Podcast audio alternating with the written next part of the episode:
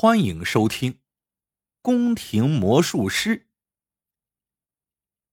在皇权时代，谁只要与“宫廷”二字沾上点边，谁就能非富即贵。郑恒的父亲郑念祖是一位宫廷魔术师，魔术师在江湖上没地位，也就入个杂耍的下九流，但挂了“宫廷”二字，就了不得了。郑念祖官从六品，相当于是个知县了，所以他能三妻四妾，车营轿接。可这富贵人家也有苦命人，郑恒虽生在这样一个家庭，但他排行老四，上面还有三个哥哥。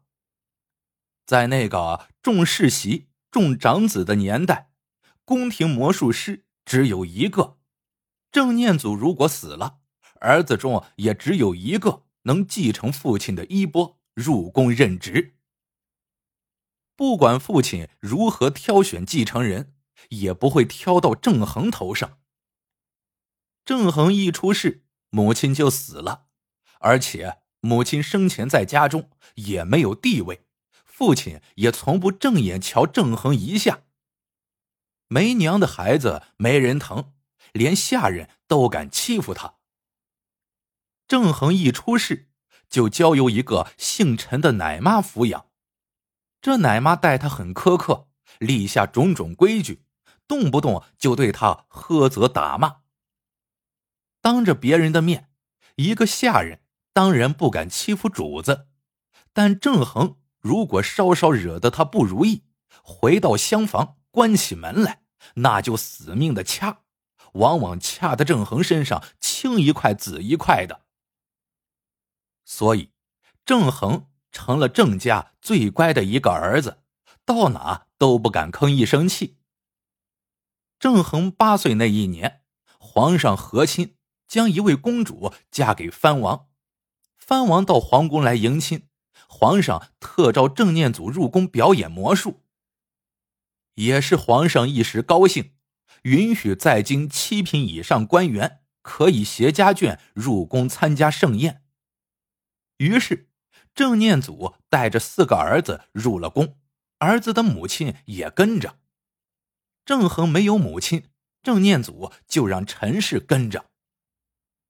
入了宫，奶妈陈氏却一反常态，对郑恒怂恿起来，说：“难得来一趟皇宫，叫郑恒到处逛逛。”郑恒哪里敢，站在那里没动。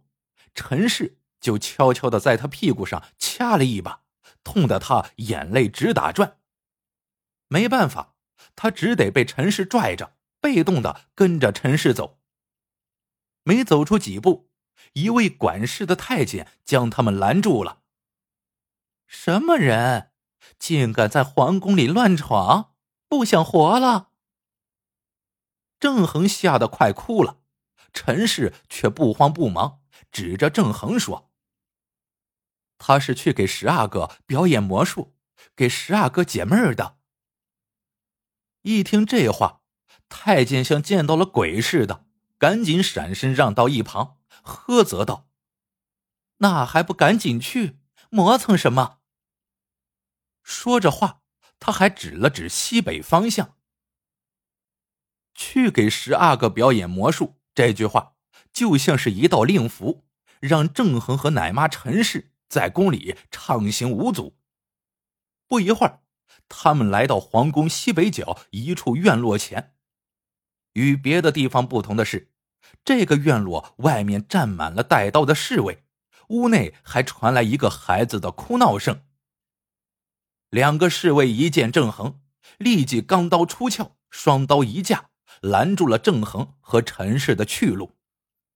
陈氏如法炮制，又说：“他是去给十阿哥表演魔术，给十阿哥解闷儿的。”侍卫将郑恒周身上下细细的搜过一遍，才走进门去，将那扇紧闭的大门上挂着的大锁打开，扣了扣门环，然后迅速退回来。不一会儿。大门打开一条缝，叩门的侍卫大声通报了是怎么回事，然后对郑恒呵斥：“发什么愣？赶紧进去！”郑恒一步一回头，怯怯的走进门。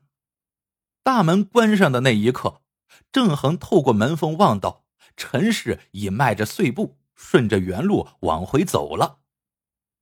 郑恒进到里面，看到一处奢华的床幔，那哭声就是从床幔后面传出来的。领他进来的宫女跪下来禀报：“十阿哥，有个小师傅来给您变魔术了，可要看看。”变魔术的，哭声止住了，几个宫女赶紧将床幔撩开，就见一个年龄与郑恒差不多大的小男孩。从床上爬起来，那男孩脸上布满水泡，就像被开水烫了似的。男孩迫不及待的冲郑恒嚷道：“你是变魔术的，快，快点给我变，将我脸上的这些泡都给变没了！”郑恒吓得当即就跪了下来，说道：“这个我可变不了。”一听变不了。十阿哥恼了，又哭起来。变不了，你还来这儿干什么？给我打，打他！真有两个太监立即就跑上来，将郑恒按在地上，直打的郑恒皮开肉绽。打完了，郑恒双手捂着屁股就往外跑。他拍打着门，大喊：“开门！”门外的侍卫威严的一声吼叫：“只准进。”不准出！你要再敢大声喧哗，就地正法。说话间，那两个太监又冲了过来。郑恒眼一黑，昏了过去。他醒过来的时候已是晚上，十阿哥已经睡着了，有个宫女正在给他受伤的屁股敷药，一边敷一边默默的流泪。郑恒见这宫女眼熟。一问方知，她正是陈氏的胞妹。在他的长吁短叹中，郑恒终于明白是怎么回事。十阿哥染上了天花，在那个年代，天花是很难治的病，而且传染性极强。在这些服侍十阿哥的人中，除了两名太医和两名太监以前患过天花。不会再被传染之外，其他的人都有可能会染上。更何况宫里有过先例，阿哥如果生天花死了，在他生病期间服侍的那些人，全都要替死去的阿哥进行陪葬。明白过来是怎么回事，小小的郑恒吓出一身冷汗来。那个陈氏怎么会如此歹毒？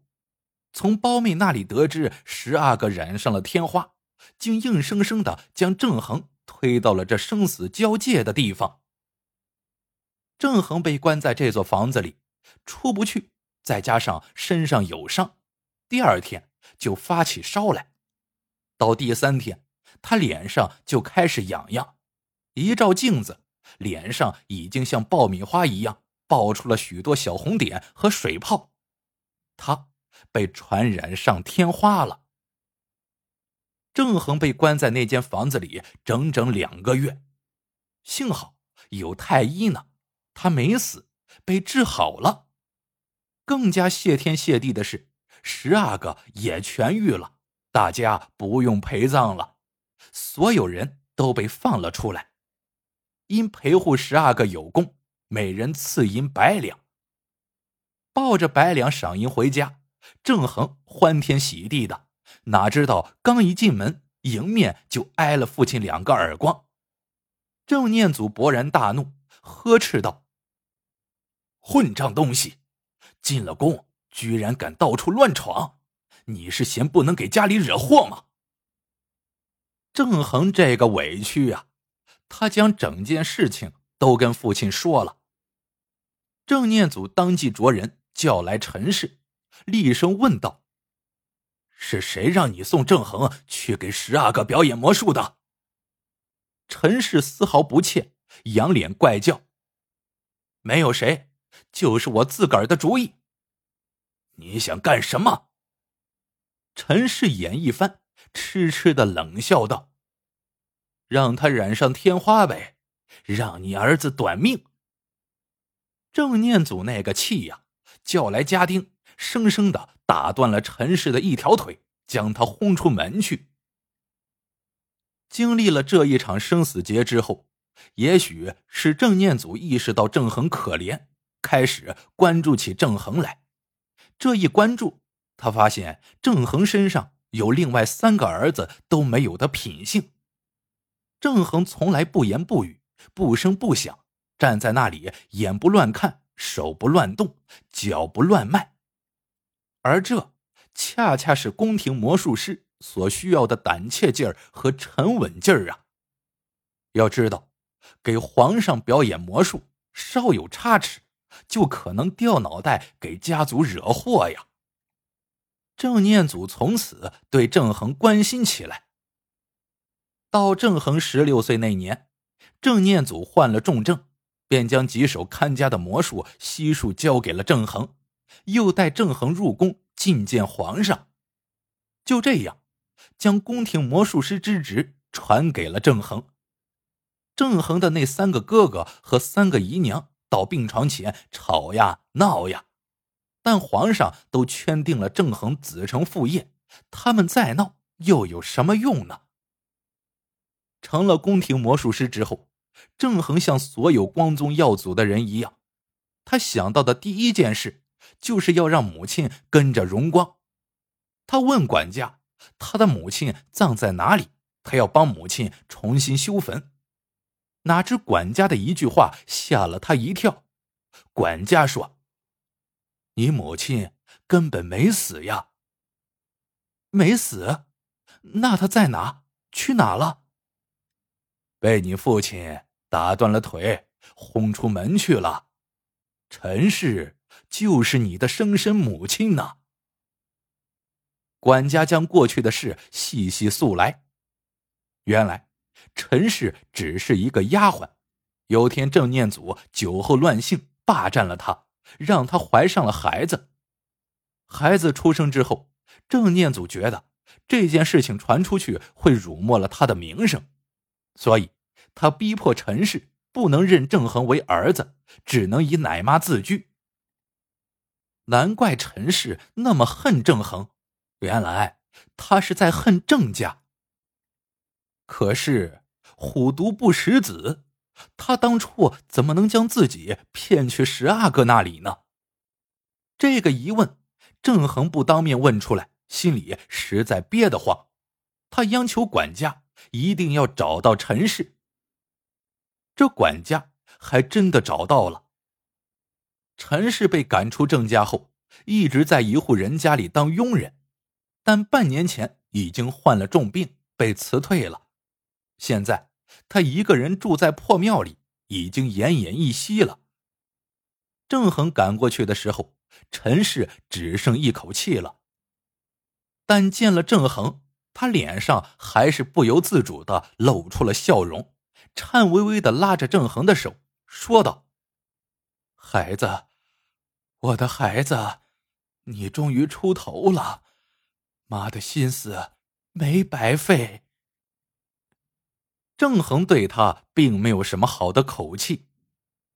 你费的心思就是打我、掐我，就是将我送到十阿哥那里，差点害死我。陈氏艰难的点了点头。